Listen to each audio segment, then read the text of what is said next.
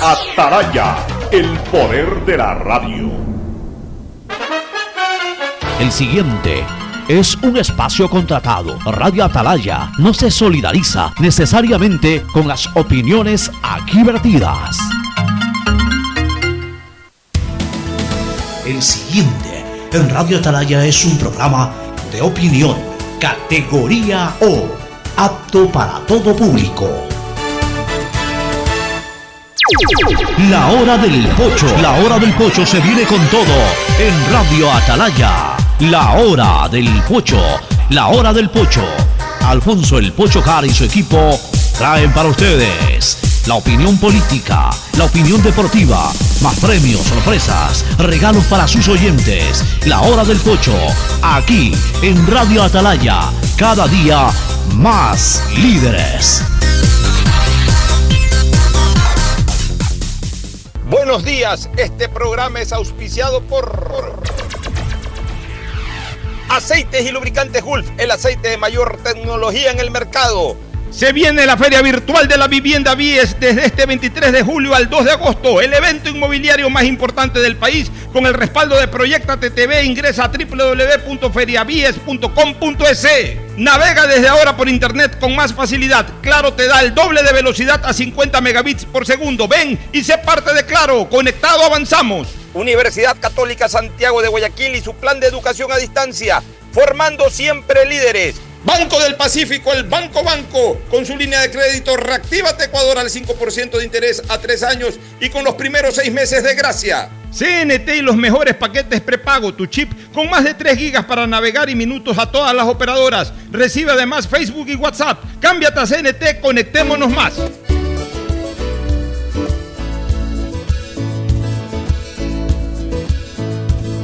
Camino sobre tu piel morena y siento tu latido.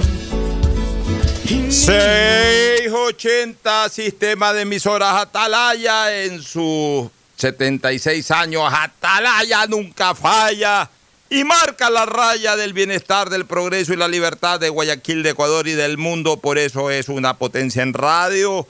Cada día más líder y un hombre que ha hecho historia, pero que todos los días hace presente y proyecta futuro en el Dial de los Ecuatorianos. Hoy es lunes 27 de julio del 2020, los días posteriores a la recordación de un aniversario más de fundación de la libérrima, llamadísima ciudad porteña de Guayaquil. Y aquí estamos para hacer la hora del pocho junto a Fernando Edmundo Flores Marín Ferfloma y a Gustavo González Cabal, el cabalmente peligroso, también un aniversario más del combate de Jambelí, por ende, del Día de la Armada Nacional. ¿Cómo pasó esta fiesta fundacional de Guayaquil? Como debía de haber pasado. Guayaquil es una ciudad que todavía siente el luto, más allá del distanciamiento social. Estamos de luto porque fueron eh, miles de coterráneos de gente que vive en Guayaquil que lamentablemente falleció. La enfermedad todavía no ha sido superada, aunque sí controlada. Y eso hace de que guardemos prudencia y que no estemos para fiestas. Pero bueno, ese es Guayaquil. Probablemente tampoco estemos para fiestas el 9 de octubre de este año, cuando se celebren o se conmemoren o se recuerden los 200 años de la independencia de la ciudad, que fue la primera también del país. Pero vuelvo a repetir, eso es Guayaquil. Guayaquil a veces le toca conmemorar estas fechas haciendo lo mismo que cuando se dieron originalmente, es decir, luchando.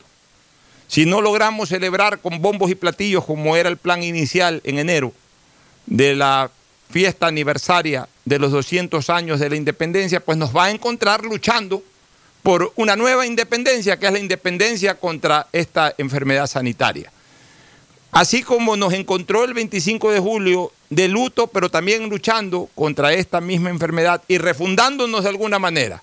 Refundando quiere decir comenzar de nuevo, como comenzó Guayaquil. Si Guayaquil no se fundó a la primera, tampoco se fundó a la segunda. Dice la historia que se fundó a la tercera, es decir, luchó para nuevamente reconstruirse, volvió a luchar y otra vez se reconstruyó y se refundó y luego vino la fundación definitiva y a lo largo de todo este tiempo Guayaquil siempre se ha ido refundando acorde al modernismo.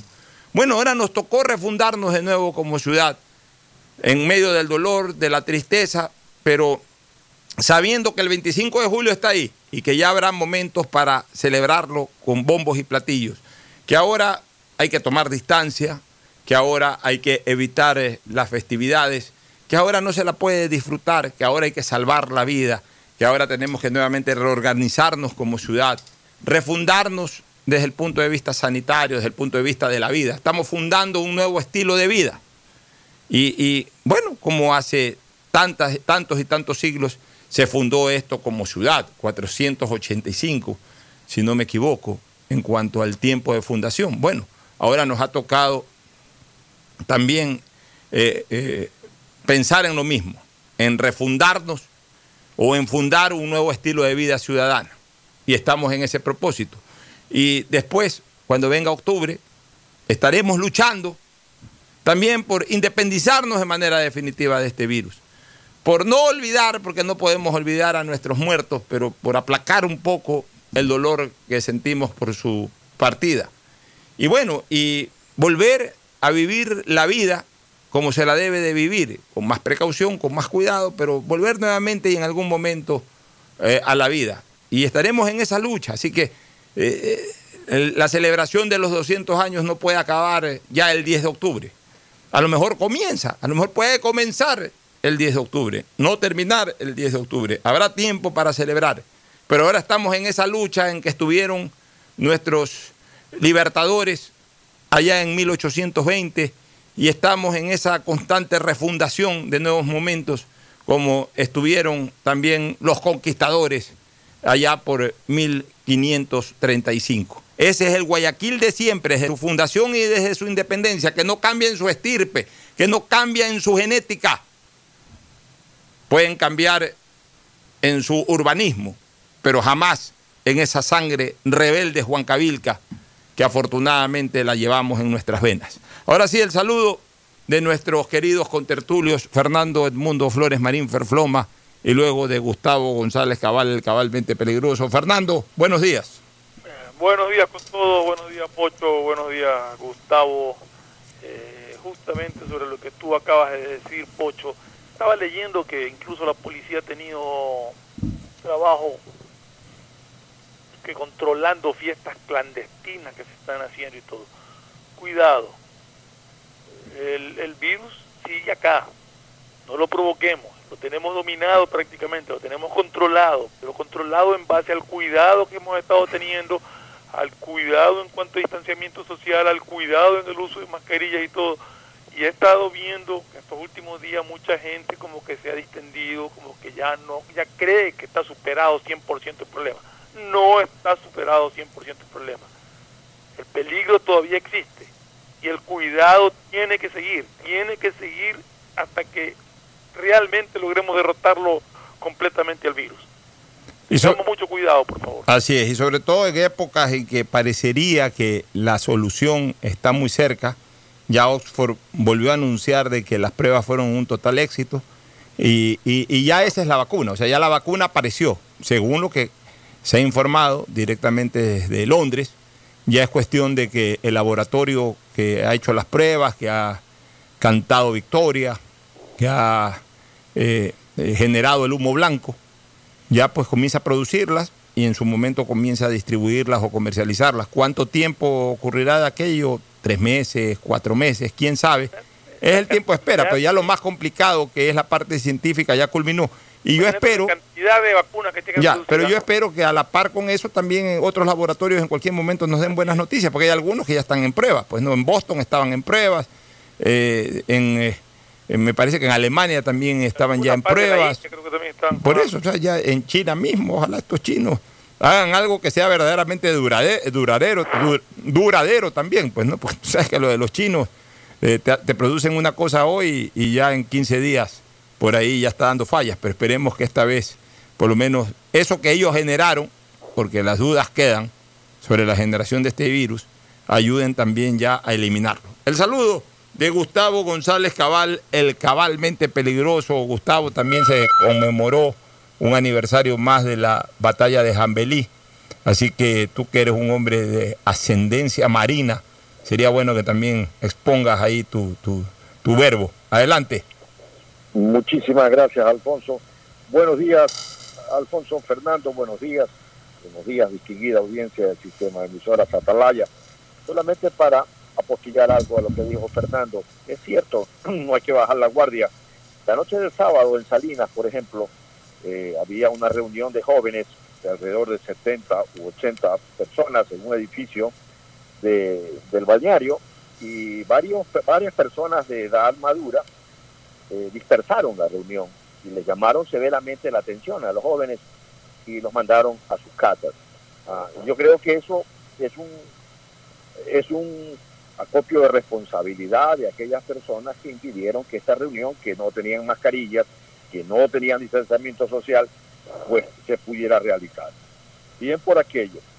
Si en efecto, Alfonso, se conmemoró un aniversario más de, del combate naval de Jambelí, combate naval desigual entre el buque Calderón, el cañonero Calderón, barco muy pequeño, y el aviso Atahualpa, que básicamente se encargaban de uh, convoyar los buques de transporte de tropas que desembarcaban en Puerto Bolívar en la invasión peruana del año 41. El almirante Villar y otras naves de la escuadra naval peruana estaban pues tratando de bloquear el Golfo de Guayaquil, sabiendo que era la única manera por donde pudiéramos recibir abastecimiento de armas y movilización de soldados a la frontera, porque no había carreteras para llegar a, El Oro, porque no había cómo eh, eh, moverse por el, por el, callejón interandino.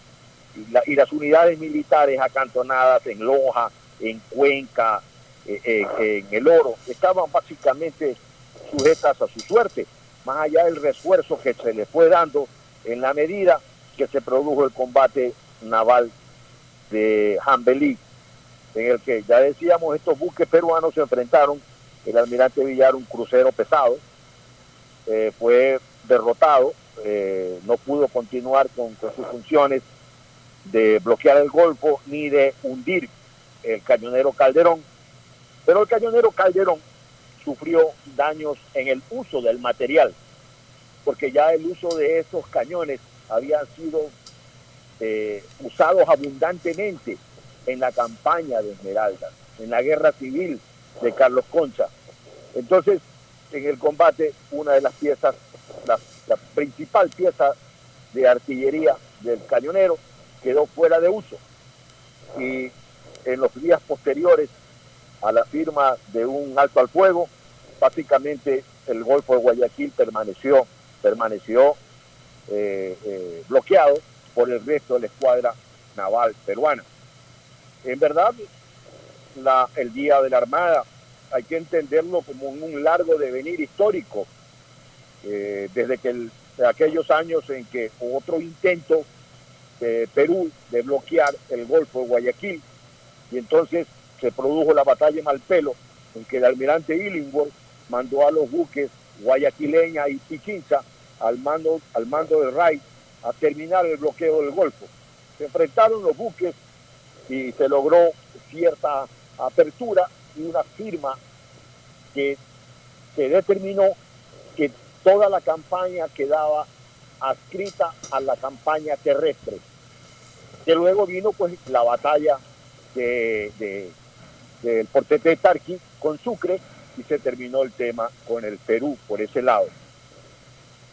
Los eslabones de la Fuerza Naval tienes que encontrarlos en la proclamación de las 200 millas de mar territorial, la guerra del atún y el posterior reconocimiento mundial al derecho al monopolio soberano de los recursos hidrobiológicos y los de su plataforma y lecho submarino de las 188 millas que componen nuestra zona económica exclusiva. También tenemos que encontrarlo, Alfonso y Fernando, en las diferentes misiones a la Antártida para mantenernos vigentes en el continente helado a través de la estación científica Pedro Vicente Maldonado. Otro eslabón de la Fuerza Naval es el despliegue eficiente, el alistamiento oportuno de todas las armas en las diferentes áreas de la competencia naval en la guerra del CENEPA, hasta las presentes tareas de nuestros días, en que las fuerzas de las circunstancias globales sitúan bajo responsabilidad de la Fuerza Naval enfrentar flotas pesqueras de países distantes que amenazan y amagan nuestra seguridad alimentaria y cumplir también los diferentes instrumentos jurídicos que consideran al narcotráfico un delito continuado que debemos combatir, Alfonso. Así es, este, Gustavo. Y, para cerrar este tema, yo, yo, quiero contar una anécdota que alguna vez también me la transmitió mi señor padre, que era íntimo amigo, amigo del alma, con Ralph del Campo, que posiblemente fue el más grande locutor radial que hubo en la primera, eh, en la primera parte del siglo XX. Ralph del Campo, que incluso su voz eh, se emitía por la BBC de Londres. Un fabuloso eh, narrador radial, locutor radial y también de televisión. Era muy amigo de mi papá. Y en justamente el conflicto bélico del 41, Ralph del Campo transmitió la salida del buque Calderón rumbo eh, hacia el canal de Jambelí, el Golfo de, el Golfo de Guayaquil y por ahí para el canal de Jambelí y para el sector fronterizo marítimo con el Perú, para llevar eh, logística, ¿no? Pues lo transmitió de tal manera que los amigos después cuando lo veían le decían, oye Ralph, pero tú transmitiste con bombos y platillos la salida, dando hasta rutas y todo, o sea, los peruanos nos van a interceptar. Los peruanos que tienen onda corta y que andan suficientemente informados con todos los detalles que diste, nos cogen en algún lado. Bueno, y Rafael del Campo dijo, pero bueno, mi, mi trabajo es dar la noticia de que este buque iba a salir. Y pocas horas después o pocos días después se produce precisamente esto que acaba de recordarnos Gustavo, con, con el éxito de la misión, eh, obviamente bélica, más allá de que igual ya ese buque de por sí iba casi inutilizado, sino simplemente para transporte, por ahí le quedó un cañoncito y con ese cañoncito pudo enfrentar y prácticamente frenar a todo un titán naviero que venía del otro lado.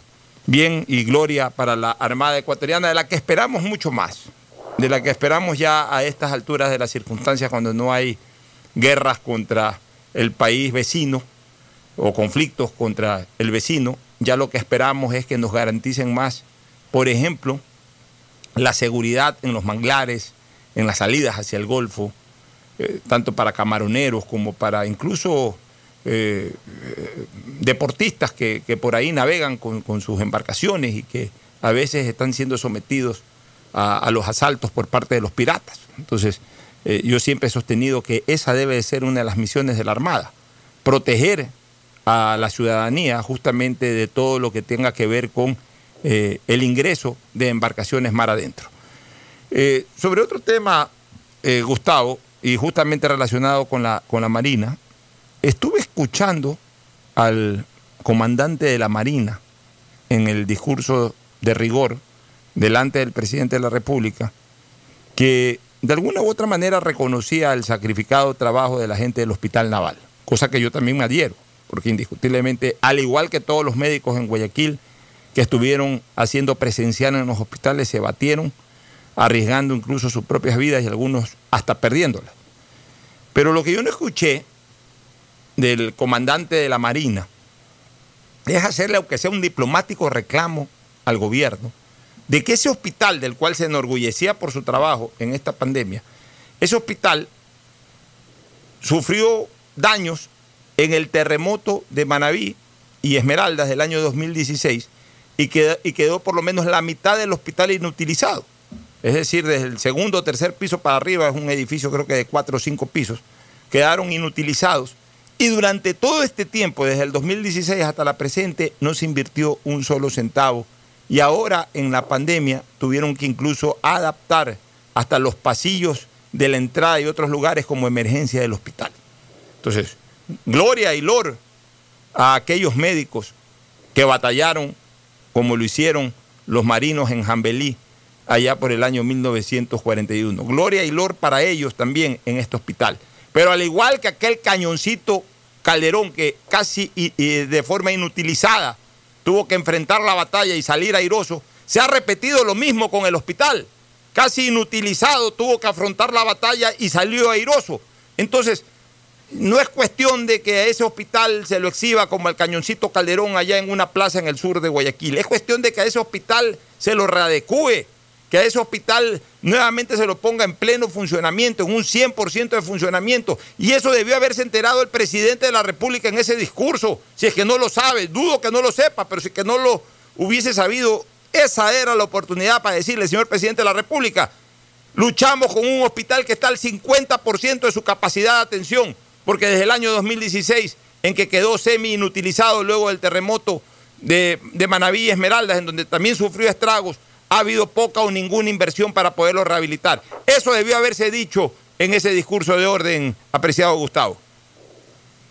Bueno, sí, eh, la verdad eh, no tiene, lo único, no, no, es triste la verdad, como dice Juan Manuel Serrat, lo único que no tiene remedio, Alfonso. Entonces, si obviamos decir las, las verdades y las cosas, eh, no importa que lleves uniforme o no, yo creo que el honor no te lo da un uniforme. Por más que sea un uniforme blanco o uses un blanco uniforme, el honor lo crea la propia persona. Y en ese tenor, eh, la verdad no es triste, la verdad no tiene remedio, como decía hace rato. Muy bien, Fernando, vamos a entrar al tema COVID. Este, vamos a hacer un análisis, ya lo comencé a hacer en en el paso, pero quiero reiterarlo. Hoy vamos a tener a Ángel Álvarez desde España. Retomemos este tema COVID que es importante. A nivel, y vamos a decir las verdaderas cifras de lo que está ocurriendo en Ecuador. A nivel mundial hay 16 mil, perdón, 16 millones 451 mil 551 casos desde que la infección esta se inició en China, allá por diciembre del año pasado. Hay 652.921 seres humanos fallecidos, algunos miles son ecuatorianos, y hay 10.073.084 enfermos que se han recuperado.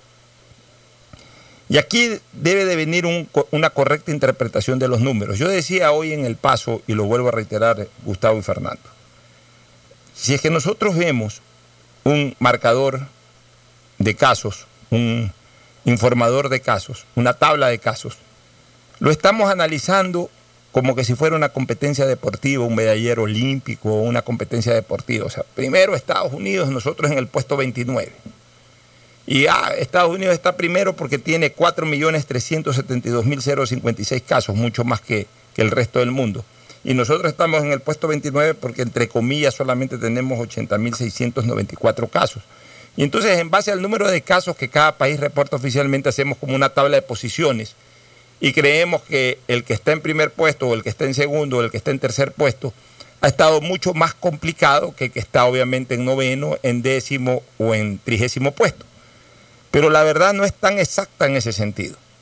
No es tan exacta porque hay un factor determinante para medir la verdadera gravedad de la situación poblacional, que prácticamente, que aparece en, en los marcadores, pero que prácticamente no se le da importancia o no se lo ha eh, señalado o comentado como debía. Y para eso estamos nosotros, que es el número de pruebas oficiales que se han hecho en cada país. Hablo de pruebas oficiales, o sea, las que quedan registradas por el Estado.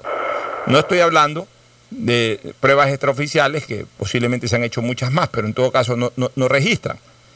Y miren ustedes, en el caso de Estados Unidos, que tiene 4.372.056 casos y tiene 149.852 muertos, solamente esos números podrían eh, ser escalofriantes y por eso están en primera posición.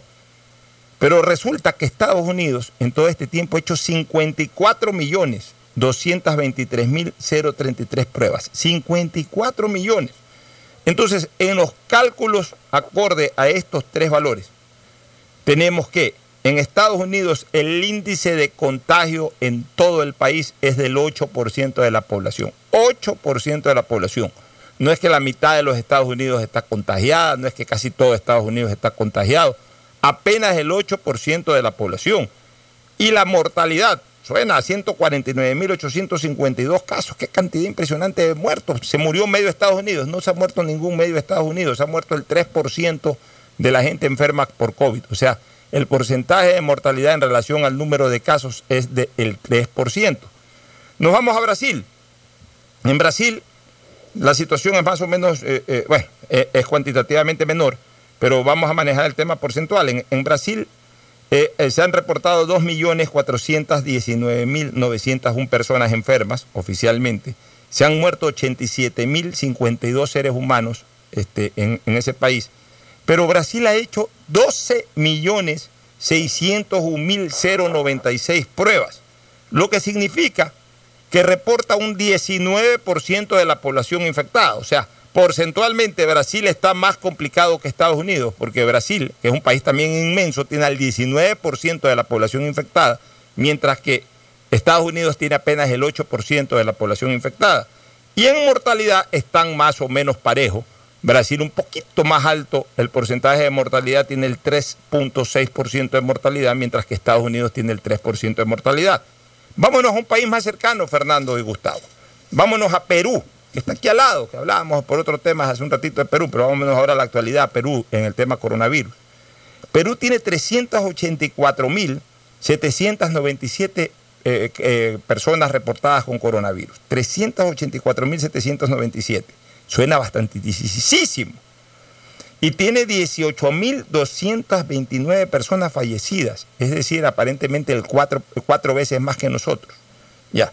Pero resulta que Perú, que está aquí al ladito, ha hecho 2.230.247 pruebas. Entonces, cuando se hace eh, la conversión porcentual, resulta que Perú refleja que el 17% de su población está infectada de coronavirus y su mortalidad es del 4.7%. Vámonos un poquito más abajo, vámonos a Chile, que es otro país que está también entre los 10 primeros más complicados dentro de esta tabla de posiciones, usemos ese término, de países con coronavirus. Chile tiene 345.790 personas que reportaron coronavirus, 345.790 personas. Y tiene 9.000 112 muertos, 9.112 muertos, prácticamente el doble de lo que aparentemente reporta Ecuador. Pero Chile ha hecho 1.524.533 pruebas, lo que convierte numéricamente al 22.6% de la población que está infectada, 22.6%, que obviamente Chile tiene aparentemente más infección que Perú, tiene más infección que Brasil y tiene tres veces más prácticamente que los Estados Unidos, porcentualmente hablando, no cuantitativamente hablando, pero en cambio tiene un índice bajo de mortalidad, es el más bajo de todos hasta el momento, tiene 2.6% de mortalidad, lo que significa que el manejo sanitario ha sido superior al de Perú, al de Brasil y al del mismo Estados Unidos de Norteamérica. Vámonos a los dos países complicados en Europa, por lo menos tiempo atrás que son España e Italia. Ya mismo vamos a escuchar el reporte de Ángel Álvarez. España nos muestra que hasta el momento ha señalado a 319.501 personas infectadas de coronavirus. 319.501 personas. Y se le han muerto a los españoles 28.432 personas. Pero España ha hecho 6.320.836 pruebas. Entonces, ¿qué quiere decir esto? Que en territorio español se ha infectado el 5%, el 5% de la población es la que estaba infectada. O sea, 5 personas de cada 100 en España se infectaron de coronavirus. Y se han muerto, de todas esas personas que se infectaron, el 8.9%. ¿Por qué también tiene alto España? ¿Por qué tiene alto Italia? Porque fueron los primeros países en afrontar la enfermedad. Entonces ahí sí, persona que entraba enferma era de pronóstico reservado. Italia terminó reportando 246.118 personas enfermas y 35.107 muertos. Pero Italia hizo 6.560.572 pruebas. Entonces eso quiere decir que el porcentaje de infectados en Italia no es tan alto, apenas del 3.7 de la población, pero el, y el porcentaje de mortalidad italiano sí fue alto, fue de 14.2%, es el porcentaje de mortalidad más alto que hay en el mundo. Y ahí quiero venir en este momento a Ecuador. Ecuador ha reportado, Ecuador primero está en el puesto 29, ya, y Ecuador ha reportado 80.694 personas con coronavirus, 80.694 oficialmente, y, y han reportado 5.515 muertos en el Ecuador oficialmente por coronavirus, sin contar los que aparentemente se han muerto por coronavirus, sino los que oficialmente murieron por coronavirus. Pero ¿saben cuántas pruebas ha hecho el Ecuador oficialmente? Oficialmente. Apenas 225.293 pruebas. Es decir, el número de pruebas para lo que terminó azotando esta enfermedad a nuestro país es tremendamente baja. Y eso hace de que se reporte que Ecuador ha tenido un porcentaje de infección del 35% de la población y un porcentaje de mortalidad de 6.8%.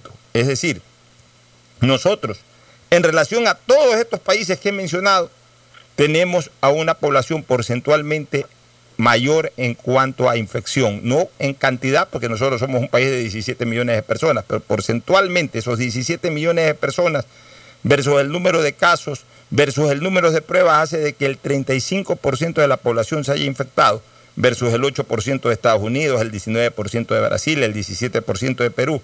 Y en mortalidad, nosotros estamos apenas abajo de España y de Italia. Superamos enormemente a Chile, superamos eh, eh, también a Perú, superamos a Brasil incluso y superamos al propio Estados Unidos de Norteamérica. Entonces, esta es nuestra verdadera realidad.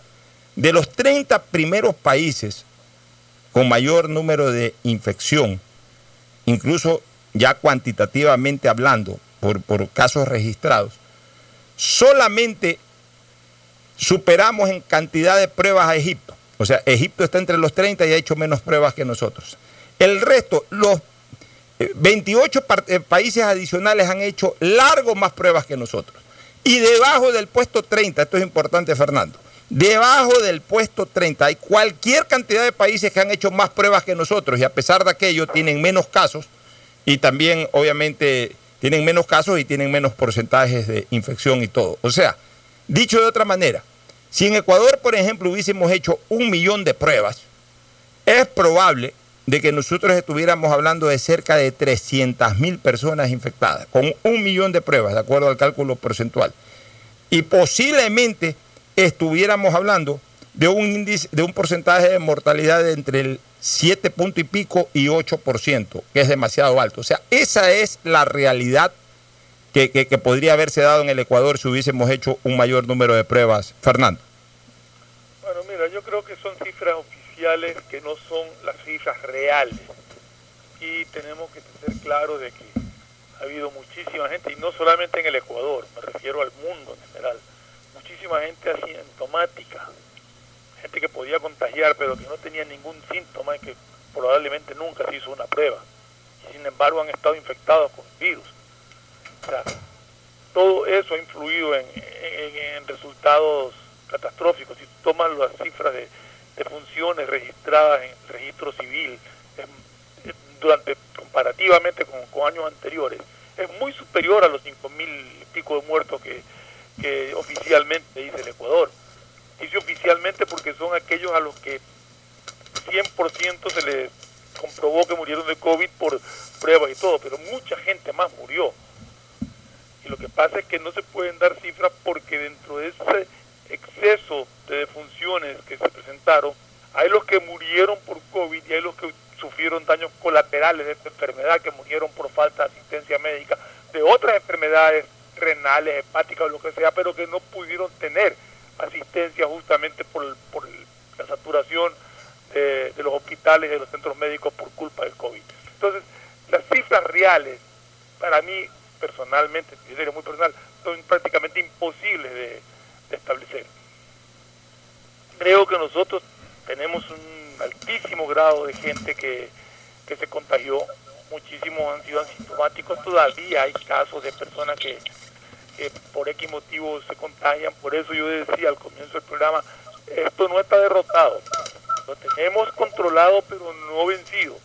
Tenemos que seguir teniendo los cuidados del caso. Lo hemos hecho bien hasta ahora. No nos descuidemos. Sigamos hasta desaparecerlo. Así es. Bueno, vamos con Ángel Álvarez Sánchez, ya lo tenemos en línea.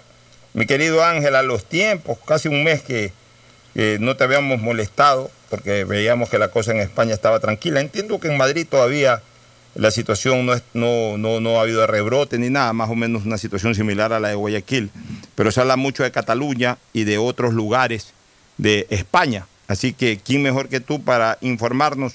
Ángel, adelante, buenos días, te escuchamos. Sí, hola, buenos días, Alfonso. Un saludo muy cordial desde Madrid, eh, hoy día 27 de julio. También un saludo muy cordial para tus contertulios de tu programa y por supuesto a todos tus oyentes. Comentarte un poco la situación como está aquí en España. Eh, hacía tiempo que no hablábamos porque realmente, pues, la situación se está normalizando. Si hablamos globalmente, si comparamos con el mes de marzo, evidentemente la situación está mucho mejor, pero ni muchísimo menos está solucionado y al contrario, parece que hay datos que nos orientan a pensar que ya podemos estar casi, casi en lo que el inicio de una segunda ola, de un rebrote generalizado, ¿no?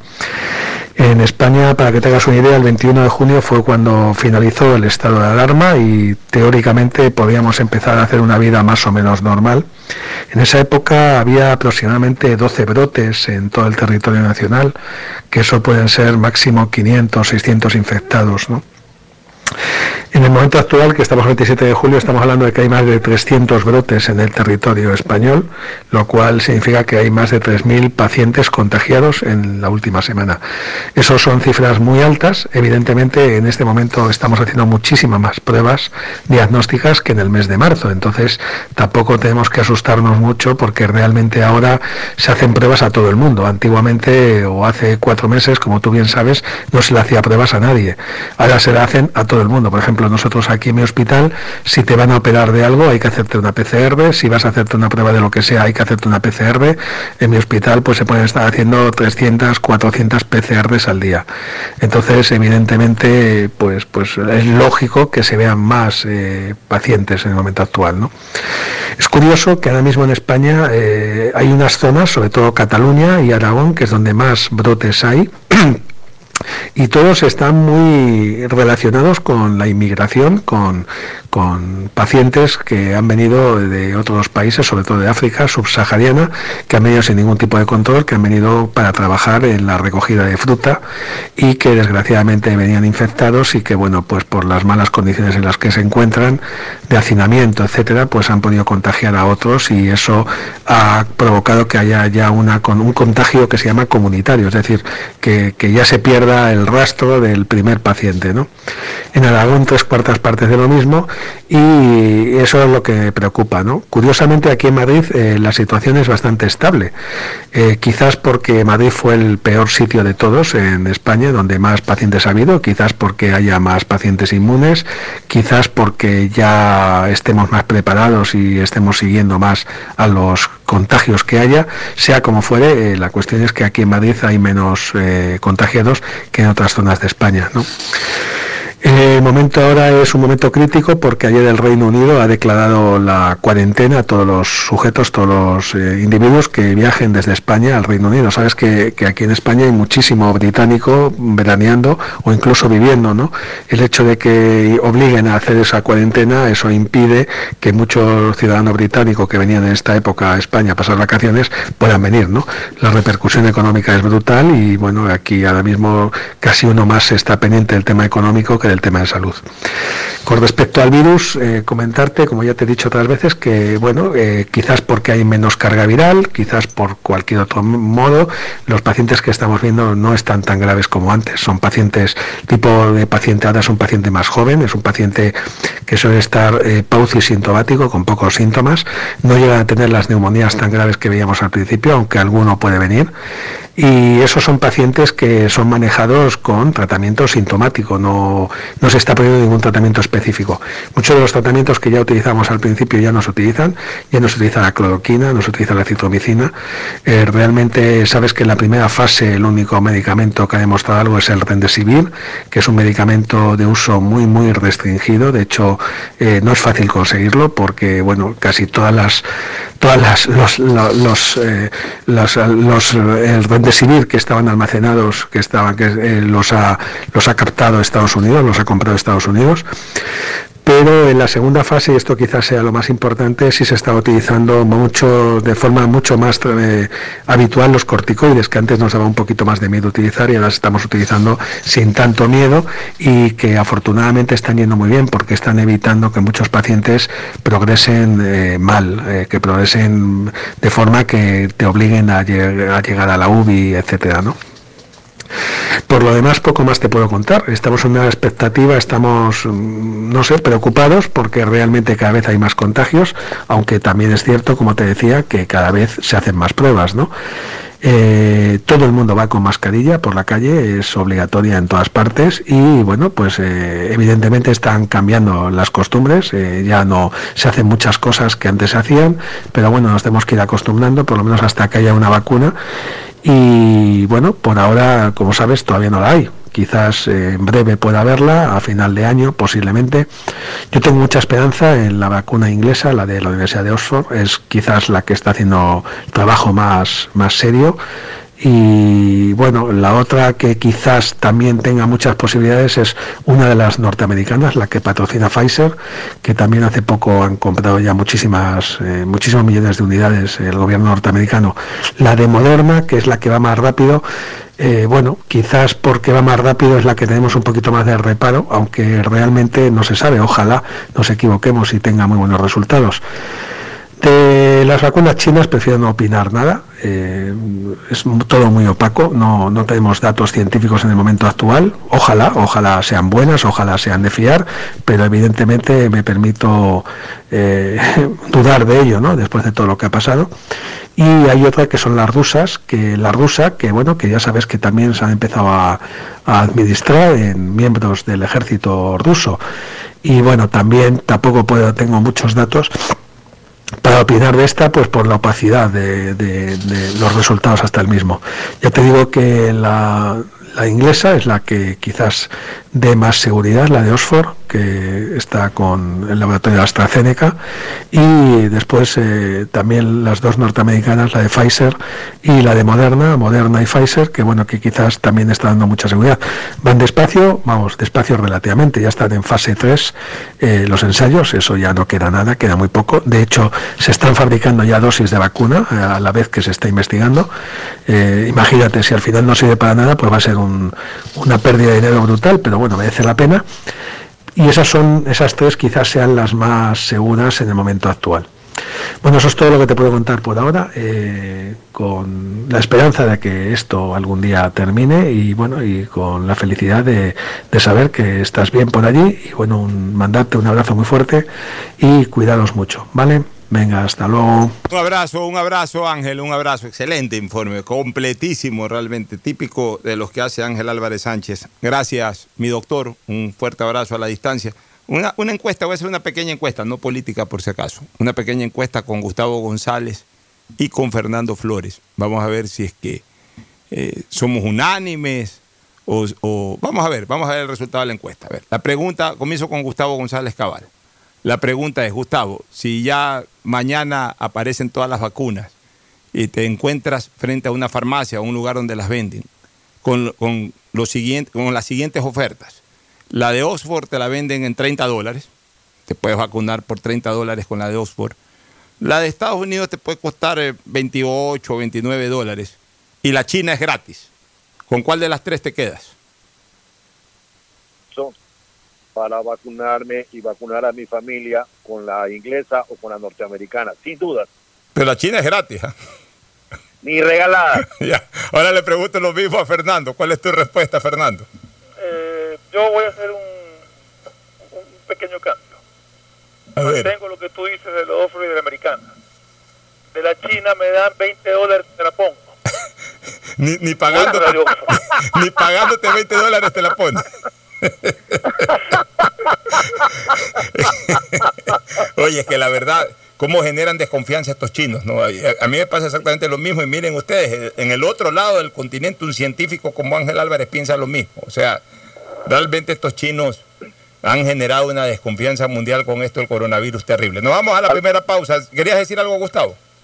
Sí, Alfonso, mira, por decirte algo de los chinos, el Ford Bronco ha retornado al mercado automotriz ¿te acuerdas? El, claro, el famoso bronco, por favor. Pero ya tiene una copia, una calcomanía hecha por alguna marca china, donde han copiado absolutamente todos los elementos del bronco. Esto es China. Estos chinos yo creo que van a terminar eh, haciéndole copia también a la de Oxford y a la de Estados Unidos, no tenga la menor duda.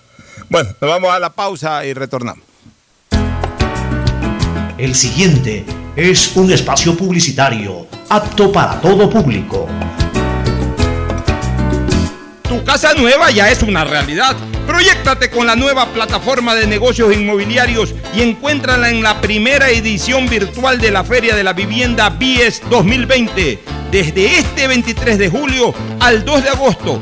Ingresa a www.feriabies.com.es, donde encontrarás asesorías en línea, proyectos de vivienda, departamentos, oficinas, simulador de préstamo y acceso al portal inmobiliario en el que podrás elegir tu vivienda ideal. Tu oportunidad de tener casa propia es ahora. Con el respaldo de Proyectate TV, ingresa a www.feriabies.com.es. Hola profesores, si sabían que CNT tiene los juegos más pepa de la web, hablen bien. Recargando este 6 latas, recibes sin costo una suscripción a CNT Gamers, el portal con los juegos más top para que no pares de divertir CNT, conectémonos más. Más información en www.cnt.com.es. En Claro, sabemos que necesitas un celular nuevo para estudiar, trabajar y compartir. Por ti bajamos nuestros precios para que te sea más fácil comprarlo. Págalo ahora y llévate tu nuevo Huawei P30 Lite, Huawei Nova 5T o un Huawei J9 Prime y te apoyamos en el envío a domicilio gratis. Conectados, avanzamos. Si quieres estudiar, tener flexibilidad horaria y escoger tu futuro, en la Universidad Católica Santiago de Guayaquil trabajamos por el progreso en la educación, ofreciendo cada día la mejor calidad. Estamos a un clic de distancia. Contamos con las carreras de marketing, administración de empresa, emprendimiento e innovación social, turismo, contabilidad y auditoría, trabajo social y derecho. Sistema de Educación a Distancia de la Universidad Católica Santiago de Guayaquil, formando líderes siempre. Algo cambió y se siente. De a poco nos vamos reactivando, a pasos cortos pero seguros, sintiendo que podemos volver a una nueva realidad para recibirte con la misma calidez de siempre. El Aeropuerto Internacional José Joaquín de Olmedo abre nuevamente las puertas de Guayaquil, reiniciando las operaciones de los vuelos comerciales con 30% de sus frecuencias habituales y cumpliendo un estricto protocolo de bioseguridad aprobado por el COE Nacional. Autoridad Aeroportuaria, en coordinación con la Alcaldía, te recuerdan que a Guayaquil la levantamos juntos. Esto no ha pasado. No se confíen. Hay muchas personas que ya se están reuniendo y no respetan el distanciamiento. Es muy duro afrontar la pérdida de alguien que aman. Yo aún no la supero. No te confíes, la pandemia aún no termina. Manos, mascarilla, distancia. Conoce las medidas de seguridad y los puntos de atención en caso de contagio en www.guayaquilviva.com. Alcaldía de Guayaquil. Tu casa nueva ya es una realidad. Proyectate con la nueva plataforma de negocios inmobiliarios y encuéntrala en la primera edición virtual de la Feria de la Vivienda BIES 2020. Desde este 23 de julio al 2 de agosto. Ingresa a www.feriabies.com.es donde encontrarás asesorías en línea, proyectos de vivienda, departamentos, oficinas, simulador de préstamo y acceso al portal inmobiliario en el que podrás elegir tu vivienda ideal. Tu oportunidad de tener casa propia es ahora. Con el respaldo de Proyectate TV, ingresa a www.feriabies.com.es. Detrás de cada profesional hay una gran historia. Aprende, experimenta y crea la tuya. Estudia a distancia en la Universidad Católica Santiago de Guayaquil. Contamos con las carreras de marketing, administración de empresa, emprendimiento e innovación social, turismo, contabilidad y auditoría, trabajo social y derecho. Sistema de educación a distancia de la Universidad Católica Santiago de Guayaquil, formando líderes siempre. ¿Qué más, mis brosters? Somos Giga y Minuto. Habla bien, eso manes CNT, saben. Pero de Leif. Y con sus paquetes Prepago de 1 a 6 dólares, recibes 2 gigas en redes sociales. Y muchos megas adicionales para navegar. Sí cachaste, ¿no? Pero more than you. CNT, conectémonos más. Más información en www.cnt.com.es. Llegó el momento de volver a abrir las puertas a la ilusión, de prender las luces a un futuro mejor, de empezar de nuevo. Presentamos Crédito Reactiva de Ecuador, un crédito con fondos del gobierno nacional para micro, pequeños y medianos empresarios al 5% de interés. Recíbelo ahora y empieza a pagar en 6 meses hasta 36 meses plazo. Llegó el momento de reactivar la producción y proteger el empleo. Juntos saldremos adelante. Banco del Pacífico. A Ecuador, lo reactivamos todos. El gobierno de todos. Hay sonidos que es mejor nunca tener que escuchar. Porque cada motor es diferente. Desde hace 104 años, Lubricantes Gulf mantiene la más alta tecnología y calidad en línea de aceites para motores a diésel y gasolina. Está hecho con una fórmula especial para dar excelente protección a todo tipo de motores, evitando el desgaste prematuro de pistones, anillos y árbol de levas, ayudando a mantener limpio el motor y libre de depósitos que se forman por las altas o bajas temperaturas. Dele a su motor lo que se merece. Lubricantes Gulf, la más alta tecnología en lubricación. 104 años preservando la vida de su motor. Lubricantes Gulf. Gulf es más lubricante.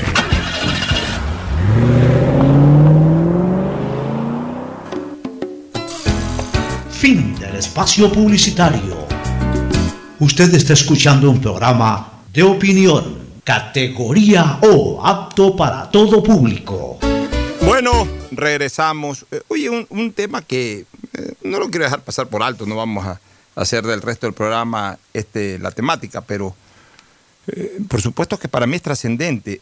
Hoy se cumplen 50 años, 50 años, o sea, bodas de oro, ojo, 50 años, que no es cualquier tiempo, de que por primera vez, un 27 de julio de 1970, rodó el primer carro cruzando el puente de la Unidad Nacional, también llamado Rafael Mendoza Vilés, que ha servido tanto y que sirvió para la gran integración nacional.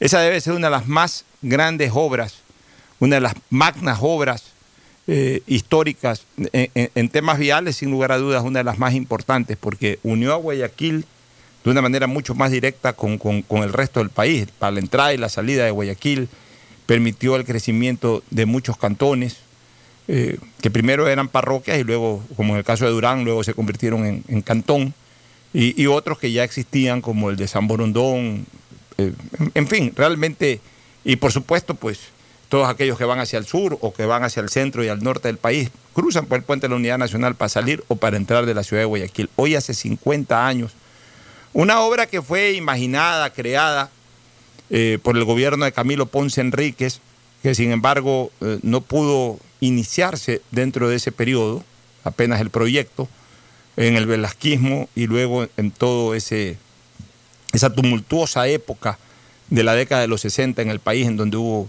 juntas militares, en donde hubo eh, relevos presidenciales, en donde hubo incluso asamblea constituyente, presidentes interinos. Avanzó muy poco hasta que en 1968 retomó el tema el doctor Clemente Yerobi Indaburú, uno de los mejores fue un presidente interino que tuvo el país.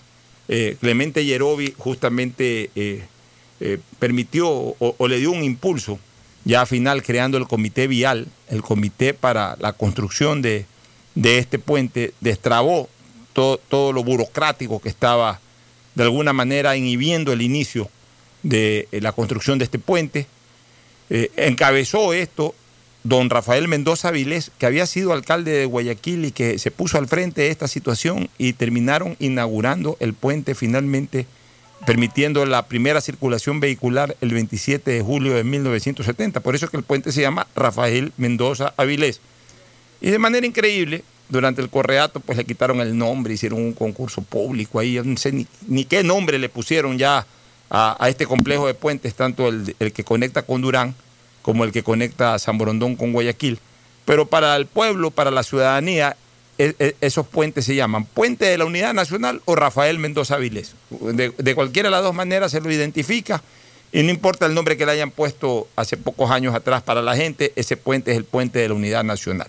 Así que eh, realmente me alegro mucho. Después esto creció en el gobierno de Lucio Gutiérrez, eh, primero de Gustavo Novoa Bejarano, que fue el que, eh, así como en su momento Ponce, Novoa Bejarano fue el que eh, impulsó la construcción de- de- de- del, del otro puente que conecta San Borondón con Guayaquil, eh, allá por el año 2001, inicios del 2002, se decidió ponerle ahí Carlos Pérez Perazo a esa parte del puente. Y hay que reconocer que el gobierno de Lucio lo construyó eh, en, en un buen porcentaje y lo terminó el gobierno de Alfredo Palacios. Y posteriormente al César lo que es el César. Hay que reconocerle a Correa la construcción del otro tramo eh, del, del puente entre San Borondón y Durán. Y de esa manera ya desde hace algún tiempo atrás tenemos los cuatro puentes, el puente de ida y el puente de regreso, tanto de Durán hasta San Borondón como de San Borondón a Guayaquil y viceversa. Así que, en todo caso, no podía dejar de saludar eh, esta obra que hace 50 años comenzó a prestar su servicio invalorable al país, el puente de la Unidad Nacional. Fernando, luego Gustavo. Sí, definitivamente una obra magna, yo me acuerdo, no olvidamos mencionar eso en los recuerdos de niñez del día viernes, el programa que hicimos el viernes. Me acuerdo de las gabarras, uno tenía que cruzar a Urán en gabarra, era bajar eh, por una un terraplén ahí hasta la gabarra, trepar los vehículos en la gabarra, y uno cruzaba hasta, el otro lado. Y ya en 1970 ya pues se construyó este puente que ha sido pues de invalorable servicio al Ecuador entero, ¿no? O sea, realmente una obra majestuosa que se la construyó de pues, algunos años, porque estuvo, como tú bien dices, fue idea, nació en el gobierno de Camilo Ponce Enrique y recién se la terminó en 1970, gobierno de Velasco Ibarra. Así es, en el gobierno de Velasco, claro, Velasco terminó entregando el puente, ¿no? Eh, Sí, Velasco fue que entregó pero en el quinto velasquismo, en el cuarto velasquismo no hizo nada por destrabar el tema. Por eso que el mérito realmente lo tiene Clemente Yerobi Indaburú. Él fue el que tomó, eh, eh, tomó la iniciativa de avanzar con este tema, como el mérito del, del puente que complementa la ruta eh, San Borondón-Guayaquil, la tiene Gustavo Novoa Bejarano, que fue el que dijo, vamos con este puente y, e hizo todo para que los que prosiguieron su eh, prosiguieron, digamos, en la presidencia de la República, lo que tengan que hacer es simplemente construir y, también inaugurarlo. Gustavo, tú estuviste en, en esa época en el gobierno y quizás tengas algún recuerdo de aquello. Sí, por supuesto. Así mismo se hicieron los estudios, se dejaron los estudios para el puente Bahía San Vicente. Eh, esos estudios los toma Correa en su momento y, y hace el puente que está allí. Ah, la inauguración del puente de la Unidad Nacional, Alfonso, tiene un detalle muy importante, porque Velasco era dictador. Velasco se había proclamado dictador en el Quito Velasquismo En el 70, claro. y había invitado al prefecto del Guayas, a Pancho Huerta. Bucarán el Malín, Ah, Bucarán. y al alcalde de Guayaquil, Francisco Huerta Montalvo, que vengan a la inauguración.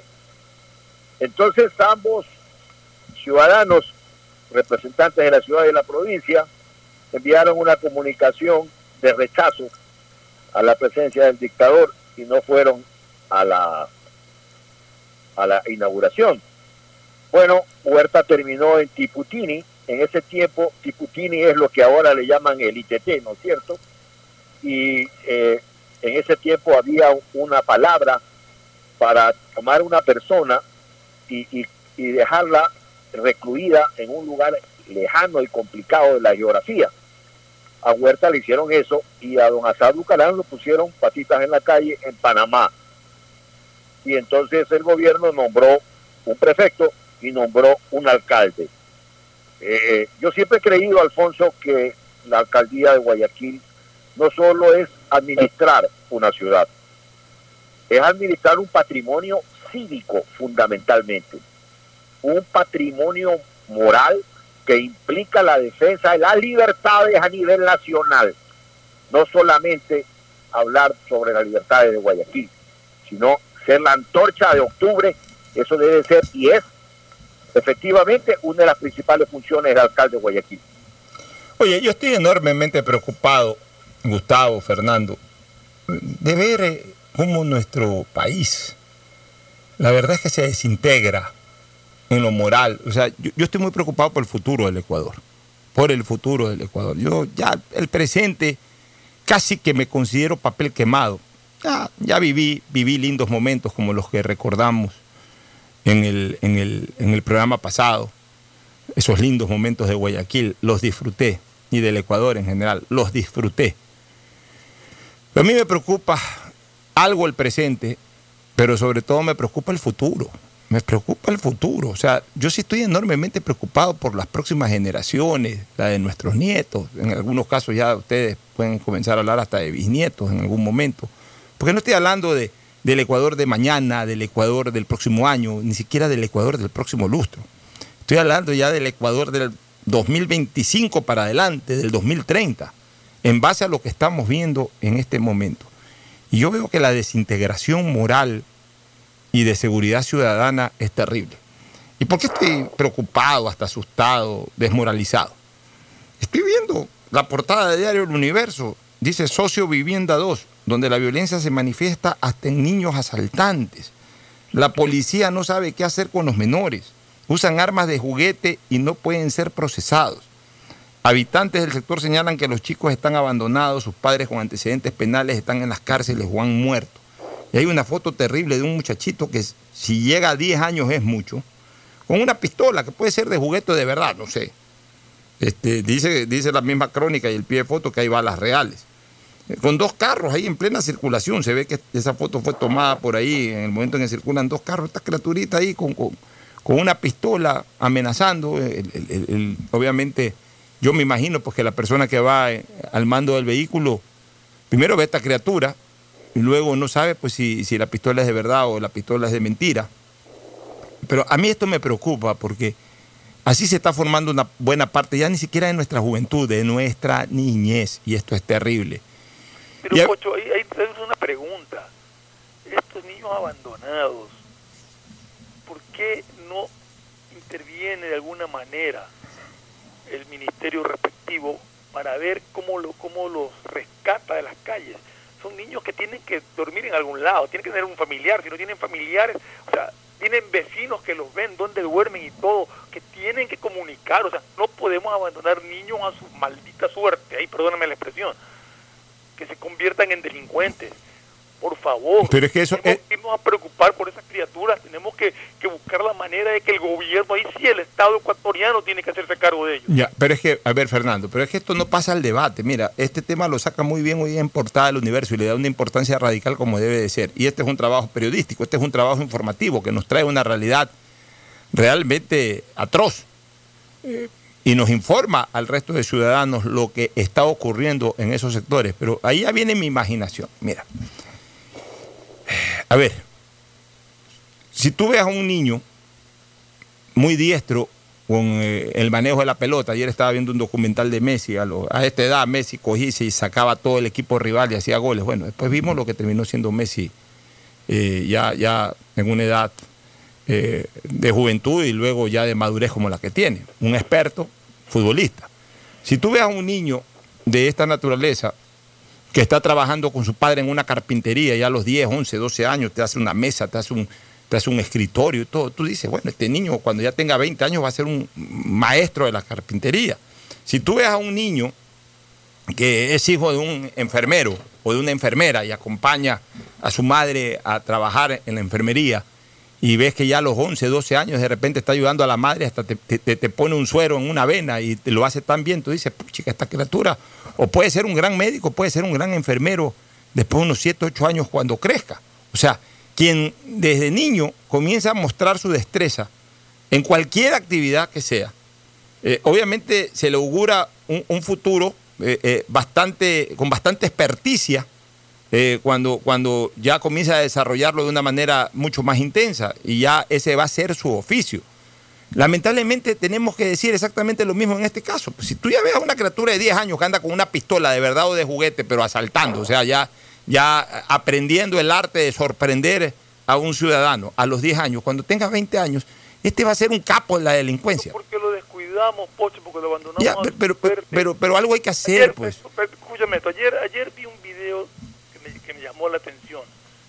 Supuestamente unos vecinos llamaron a la policía, esto es en Estados Unidos, llamaron a la policía porque había unos jóvenes que jugaban básquet en la calle, en una calle no, no transitada, en una calle de esas en- que hay en Estados Unidos, en, la- en las urbanizaciones, en los sectores así que... En los barrios, en los barrios. no barrios, exacto, una calle de esas.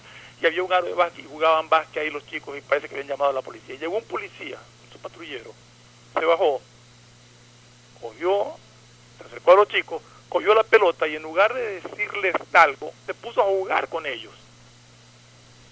Y los chicos se quedaron ahí ¿eh?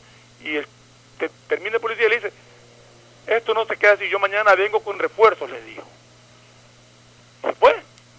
Al día siguiente los chicos estaban jugando y de repente ven llegar carro de la policía y atrás viene un 4x4 enorme, pero un carro negro, todo, y atrás otro carro.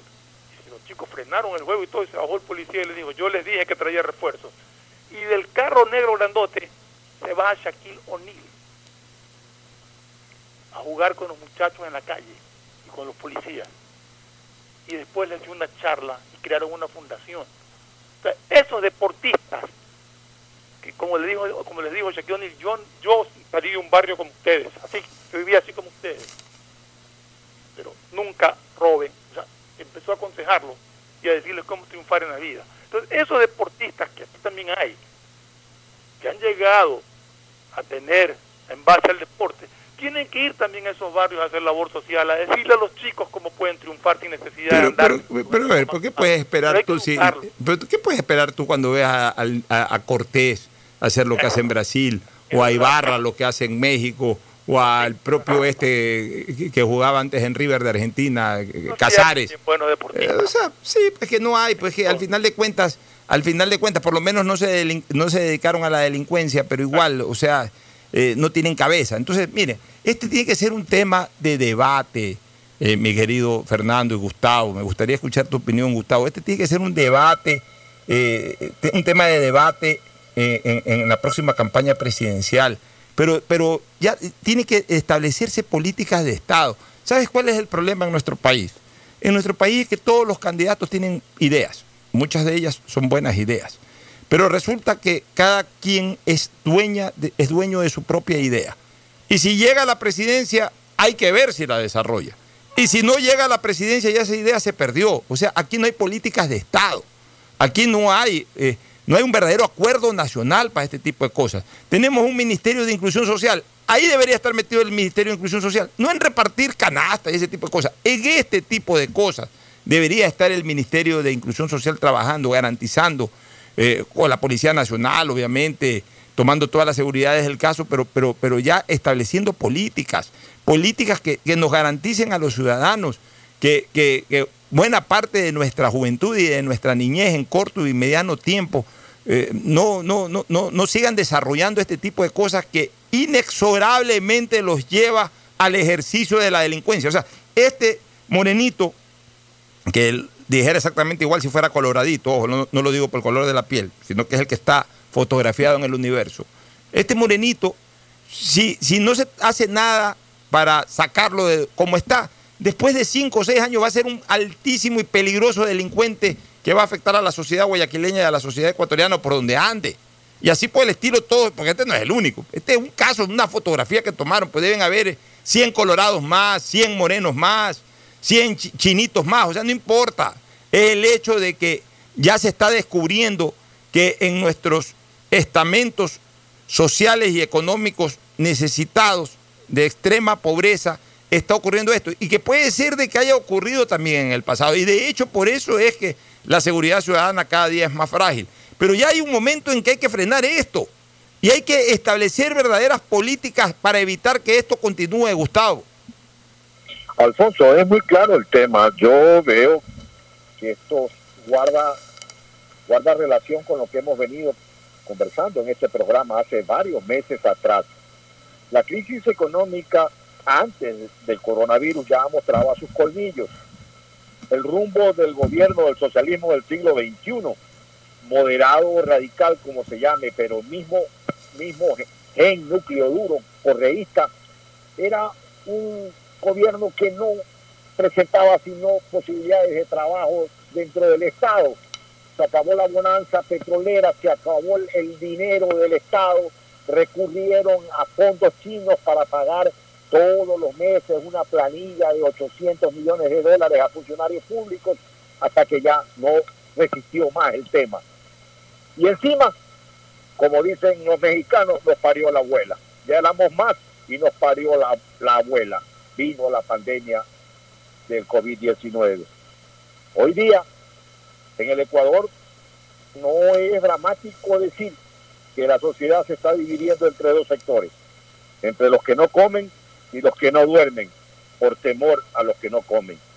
Si no hay trabajo, si ya antes de la pandemia, de cada 10 personas en capacidad de trabajar, solo 4 trabajaban y había 5 millones de parados en el Ecuador, hoy día esos números deben ser dramáticamente elevados y evidentemente golpea la crisis a los más pobres. Y como tú dices, Alfonso, no hay, no hay otra salida para ellos, no hay otra posibilidad de salir adelante porque no hay trabajo en el Ecuador. No necesariamente les queda la delincuencia.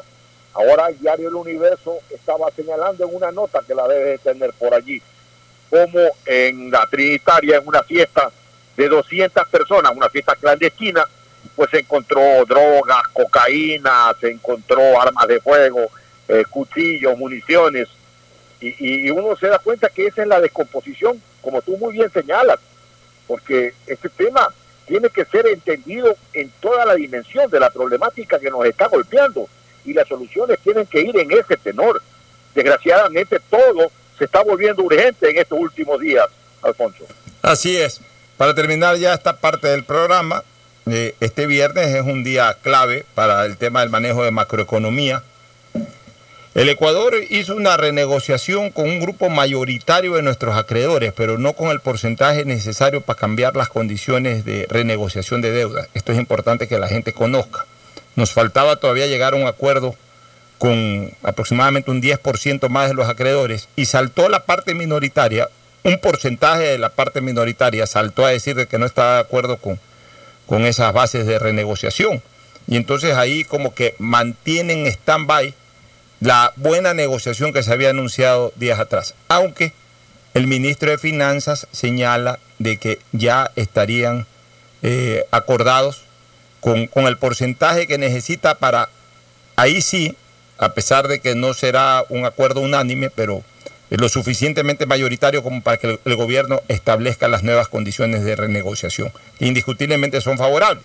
Así que esperemos al 31 que el gobierno nos anuncie que finalmente llegó a un acuerdo con el 60 o 60 y pico por ciento de acreedores a efectos de que lo que ya se ha hablado se establezca pues como, como reglas o como nuevas normas de renegociación de la deuda.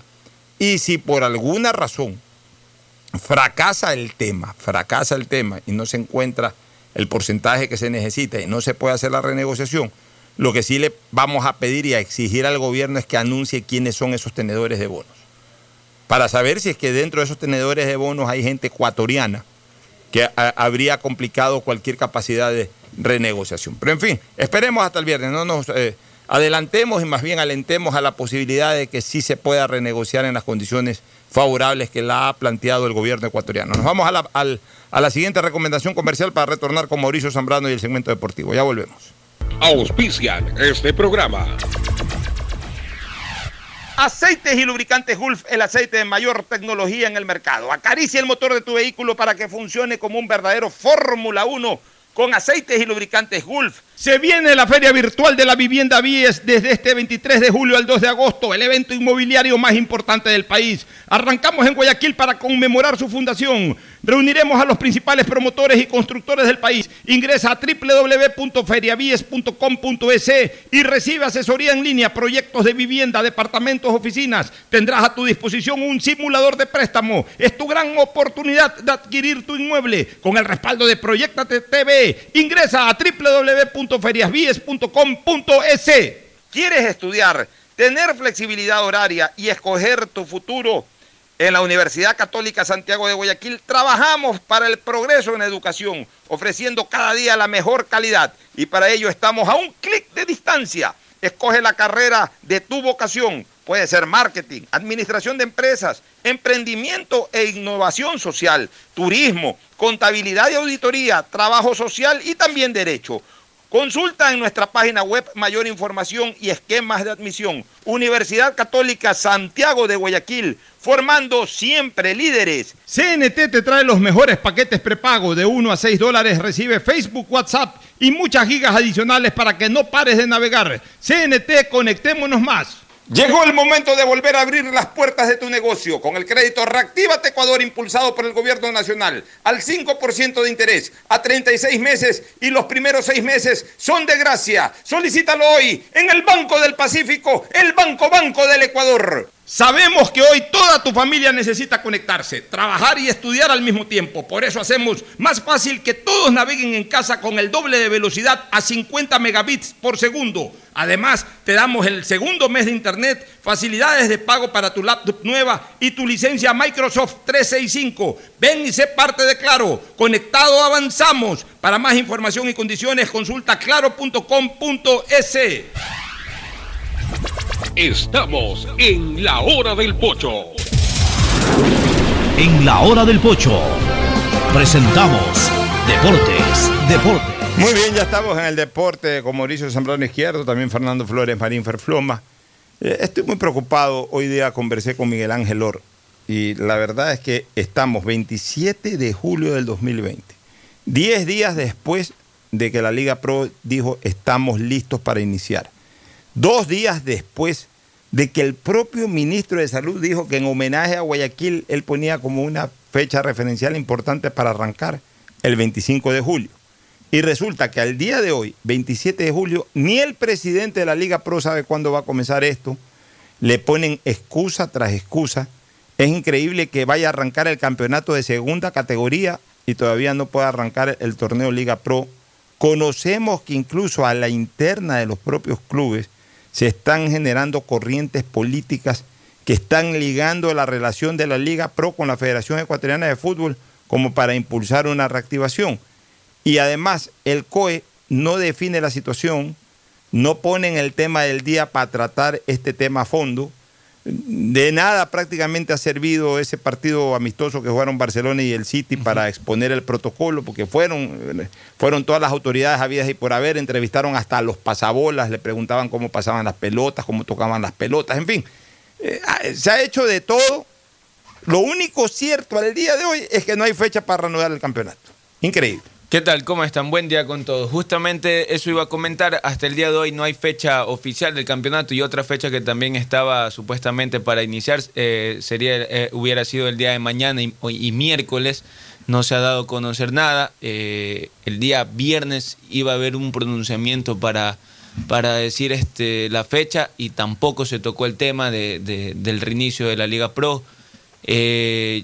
Ahora se hablan de agosto porque justamente hay molestias de dirigentes, eh, entre ellos fue uno de los que habló Neme, que es increíble que, que segunda categoría tenga un ya tenga una fecha oficial y la Liga Pro con todas las medidas que están tomando, con toda la, la, seguridad del caso, aún no tenga fecha oficial de retorno. Entonces eh, se, se, espera que sea ahora en, en, en las primeras semanas de agosto. Lo otro sería cómo iniciaría el campeonato, porque ya las fechas se van a ajustar, no sé si, si se tomaría otra decisión en, en, en torno a, a, cambiar el sistema de campeonato o se jugaría no, hasta dijo, pasar de hasta, hasta, No, no, me dice el otro año que si hasta este fin de semana que viene, el siguiente, o sea, hablemos de 7, 8 de agosto, uh -huh. Viernes se, 7, sí, se reanuda el campeonato que ajustando los miércoles terminan en tiempo. Pero si el campeonato no arranca hasta el 7-8 de agosto, ahí sí ya se desfasa todo y tendrán que hacer un replanteamiento. Pero, pero eh, lo siento, eh, digamos, responsable a, a Lord de seguir luchando en el tema, pero también lo siento desmoralizado y le doy la razón, porque claro, ya no le dan, dado, porque no le, ya, no, porque, no lo han apoyado para o nada. O sea, no le dan una verdadera razón, no le dan al país una verdadera razón por la cual el campeonato no, no, no. Es más, ya Lord está haciendo una gestión para ver si si logran hablar con el presidente de la República y decirle, señor presidente, bueno, ¿qué quiere que hagamos? Si quieren, no hay campeonato este año, pero, pero ¿qué quiere que hagamos? Porque ya, ya no sabemos qué más hacer. O sea, así como los entrenadores dicen, ya no sabemos qué más entrenar, también los dirigentes de la Liga Pro dicen ya no sabemos qué más hacer para garantizar todo. O sea, están todas las garantías habidas y por haber, médicos, pruebas, eh, la gente mínima necesaria, distantes cada uno a 10 kilómetros de distancia cada uno. O sea, no hay la menor posibilidad de que pase absolutamente, 0% de posibilidad de, que, de, de riesgo con todas las precauciones que se han tomado. Eh, van, a, va- van a permitir la reapertura del torneo de segunda, en donde no hay pero ni, ni el 1% de las garantías y, y- y de los recursos que está aplicando la Liga Pro para reanudar el campeonato. Pues, simple y llanamente no les da la gana de la Liga Pro. No quieren que se reanude la Liga Pro. Tienen parado el tema de la Liga Pro. Y entonces que digan de una vez por todas si quieren campeonato o no quieren campeonato. Es más, Lor y algunos dirigentes de la Pro van a tratar de te- tener una conversación virtual con el presidente de la República para ver qué, qué- puede hacer el presidente, porque ya ellos ya no saben más qué hacer, no saben cómo convencer más a la gente de- del COE, Fernando. Mira, esto es responsabilidad absoluta del COE. Parece que este señor Salazar, creo que es el que preside el COE, no tiene el menor gusto ni la menor atracción por el deporte, por el fútbol. Porque ni siquiera, por lo menos debería de ser claro y decir no se va a reanudar el campeonato hasta después de dos meses, por decir algo, si esa es su manera de pensar. Pero no andar tonteando y diciendo que sí, que vamos a ver, que estamos revisando, que, que para el 25 de julio, que para suena tomadura de pelo y los equipos tienen que saber a qué atenerse. O sea, realmente me parece que es una falta de, en este, en este, te- en este tema específico del fútbol, una falta de seriedad del COE de no dar día libre a un deporte que ha demostrado con hechos, como fue el partido amistoso, de que tiene todo bajo control para poder reanudar las actividades. Y sobre todo porque eh, eh, tienen eso y, y hasta han ofrecido alternativas. O sea, si no se puede jugar en Quito, que se juegue en la Tacunga. sé que es una de las razones por la O- cual a- a- al COE, por ejemplo, que vuelva el fútbol a, a la capital, a Cuenca, que son ciudades que están siendo afectadas.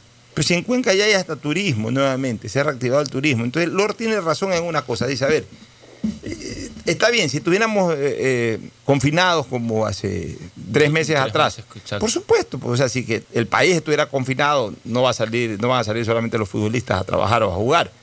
Pero dice Lord con toda razón, los centros comerciales están abiertos. Más de mil personas. cu- o sea, todos los edificios están abiertos, todos los locales están abiertos, los clubes están abiertos. O sea, lo máximo que te ponen ahí es una temperatura, no tiene fiebre. Acá, en cambio, para entrar a un estadio, para un partido oficial, tienes que tomarte la prueba todo el mundo. Creo que no va a haber público, ¿no? No, no va a haber Sin público. público, exactamente. Pero todo el mundo se toma la prueba, los jugadores, los pasabolas, los aguateros, el vocal de turno, eh, los árbitros, los jueces de línea, los pocos periodistas que van a asistir. eh, O sea, todo el mundo. No hay un ser humano que pueda entrar a un estadio durante los partidos ya de fútbol profesional que no se tomen una prueba COVID. O sea, además el distanciamiento, el alcohol, eh, la mascarilla, eh, o sea, todo, todo, absolutamente todo. O sea, Mire que incluso van a hacer estas campañas publicitarias para evitar el, el- el- el contacto, mantener el distanciamiento social. sí, todo a ver, eso si es por, por- por la- lo que pueda generar de reacción un partido de fútbol fuera de eh, el, el- estadio, a ver, por supuesto, pues no, no se puede permitir ni banderazos ni nada, ni lo van a hacer los hinchas tampoco.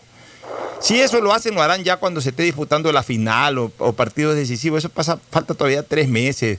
eh, y, de aquí a tres meses a lo mejor ya hay vacuna, ya hay todo. Y si no hay nada, pues también se lo impedirá.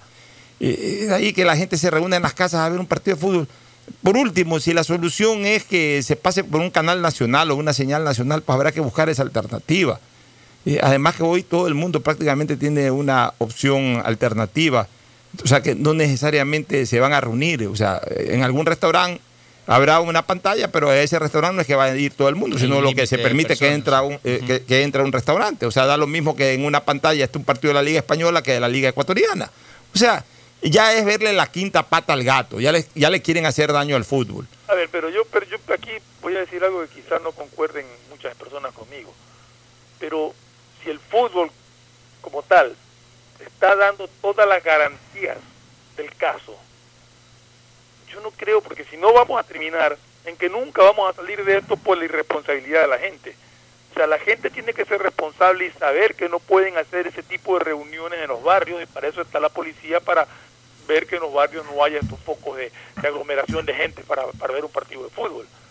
Pero no podemos tener paralizadas las actividades porque puede haber gente que haga esto o no haga esto. Yo creo que el fútbol cumple con dar las garantías suficientes de que los controles entre los equipos que se enfrentan, de los controles dentro de los estadios y en los alrededores del estadio están tomados. Y ahí pues, de lo que vaya a pasar en un barrio es ajeno en ese sentido al fútbol, ¿no? Pero por supuesto, eh, eh, aquí ya de una vez por todas que se define esta situación, si, si quieren realmente reactivar el campeonato, oye, además una buena señal, si, si hay algo que de alguna u otra manera yo creo que ha levantado el ánimo y ha reactivado a España, a Italia, a Gran Bretaña, a Alemania, es de que se viene desarrollando esto, porque es una señal de que las cosas están mejorando. Ya lo dijo Ángel Álvarez, por si acaso, o sea, a ver, y, y el, el, el, COVID es, una, eh, es un contagio, el coronavirus, la, la expansión de este eh, coronavirus es, lamentablemente es sectorial. Yo ya lo vengo diciendo desde hace tiempo.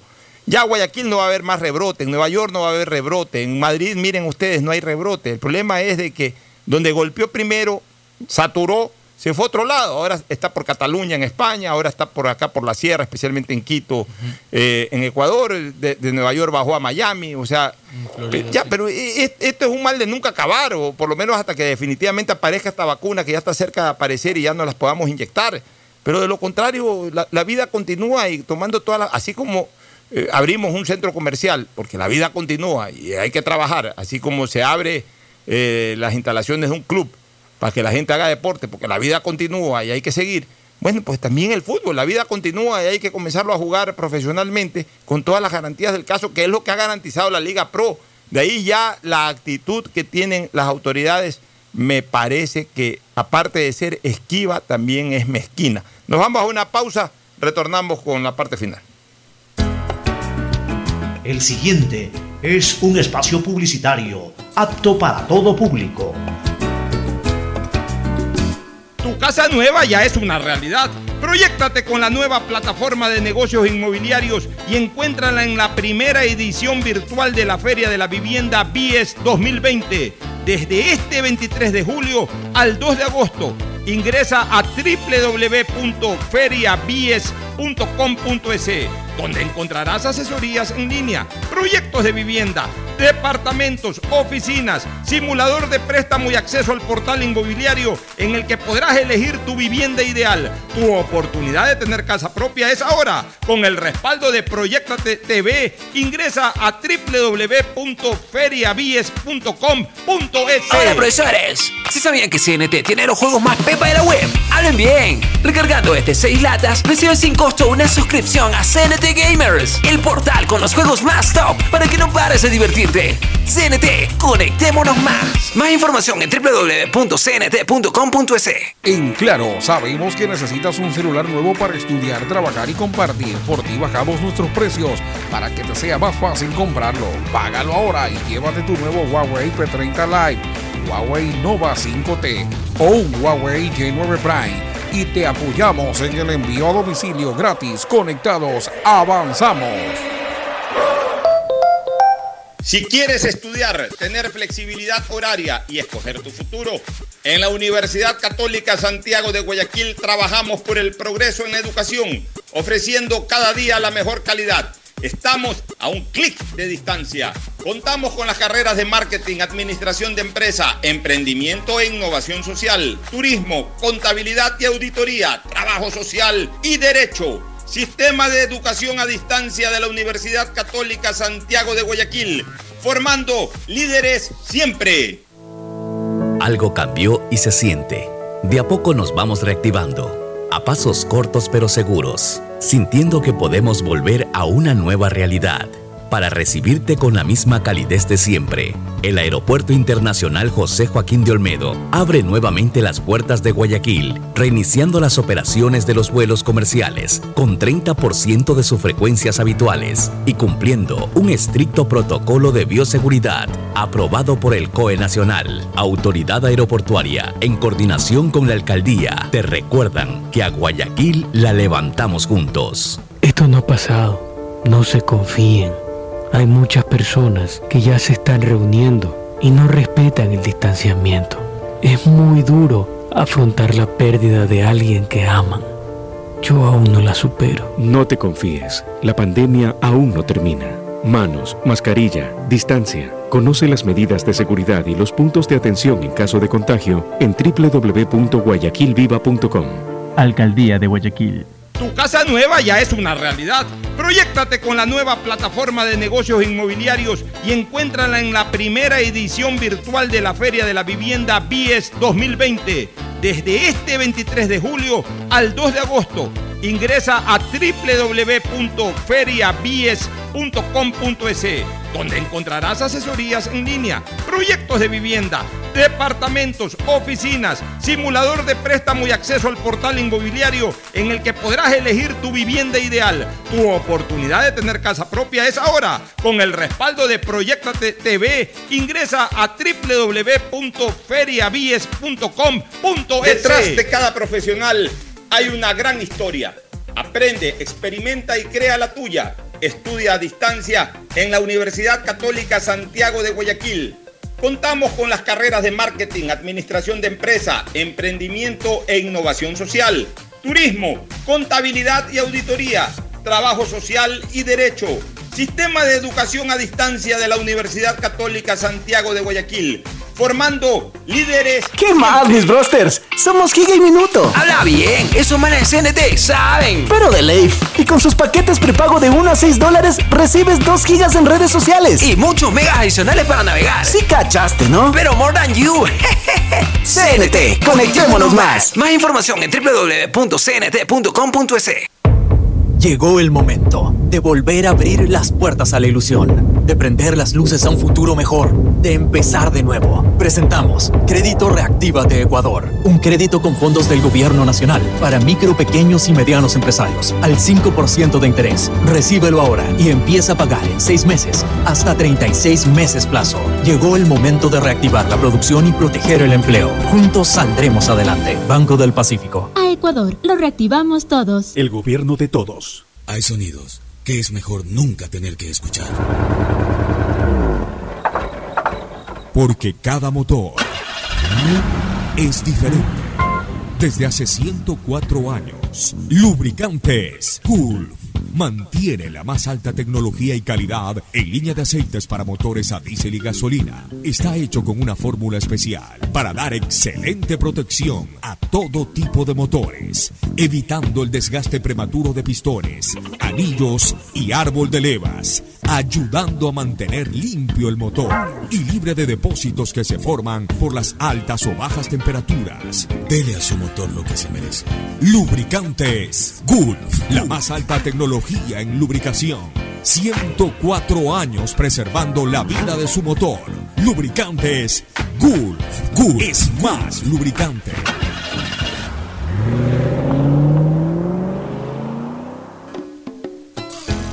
Fin espacio publicitario. Usted está escuchando un programa de opinión, categoría O, apto para todo público. Muy bien, ya hemos hablado de las dificultades para reanudar el torneo nacional. Otra novedad deportiva, ayer la Juventus campeón, ¿no? Juventus campeón. Cristiano Ronaldo bicampeón ya en Italia. Sí, y sí, está peleando ahora Cristiano Pero pelea, está tres, eh, tres goles eh, abajo de Exactamente, con Ciro Inmóvil. con Inmóvil, pero que falló un penalti a, a ayer. Lewandowski, sí, eh, ¿Cuál- lo, lo vi. Le- le- yo creo que Cristiano quiso asegurar el Le reventó el Le horizontal. reventó, sí. Dí- dígame una cosa, está- el gol. ¿quedó cuánto? ¿Dos goles abajo? Tres goles, me Tres parece. goles abajo. Faltan dos fechas igual. Va a ser difícil porque a lo mejor Ronaldo puede hacer 31 los- tiene Cristiano. Ronaldo puede hacer tres y hasta cuatro goles en las dos fechas, pero Inmóvil también. Y claro, Inmóvil, y los dos tienen dos fechas por jugar. Inmóvil empató a Lewandowski. Pero qué en- protagonista en que es Cristiano. Ronaldo. No en cualquier lado donde va triunfa. Sí. Y es, y es estrella. Está O sea, siendo campeón. Una lástima también lo que se dio el fin de semana, eh, la lesión de, de Kylian Mbappé. Mbappé, sí lo vi. Se pierde el. Puede- el puede partido. perderse la Champions, Se la ¿eh? pierde, se la pierde Ya el primer partido, sí. Ya el primer partido, aunque sea con el Atalanta, se la pierde. Ya que otras novedades en el- Eh, eh, mire que el jueves en la noche se dieron este pronunciamientos oficial de, de contrataciones de, de equipos, entre ellos esta Liga de Quito. Sí, sí, sí, no, yo- siga, siga, Ah. porque Fernando creo que está en otra cosa ya ahorita. Perdón. Eh, este Lucas Ezequiel Piovi es un nuevo jugador de Liga de Quito. Lo ofició el cuadro albo, es un mediocampista argentino. Pero viene de segunda categoría. Sí, este, pero me parece que es uno de los reemplazantes de Antonio Valencia mm, por puesto. Sí, es volante. Reforzar, exactamente. Ya, a- así mismo ya Barcelona, con la incorporación de estos dos jugadores, ha, de anunciado, ya, ya, ya ha anunciado la salida de Palmera Alemán. Sí, exactamente. Para mí, Palmera Alemán tiene equipo. ¿eh? Palmera Alemán puede ser un buen refuerzo para cualquier equipo, para cualquier equipo realmente, porque es, un, buen jugador. Un buen pero jugador, tiene talento, no, pero le falta, mucha consistencia. actitud. Le falta consistencia, le falta un poquito. Pero ya en un equipo que no sea Barcelona, donde tiene fama, en donde gana plata y todo, bueno, aunque seguramente en lo económico va a arreglar eh, que sus ingresos tienen que mantenerse igual, pero, pero a lo mejor ya en otro equipo puede asentarse un poco más. Ve un buen jugador este Palmera Sí, Alemán, sí. también ya está fuera del equipo Guacho Vera.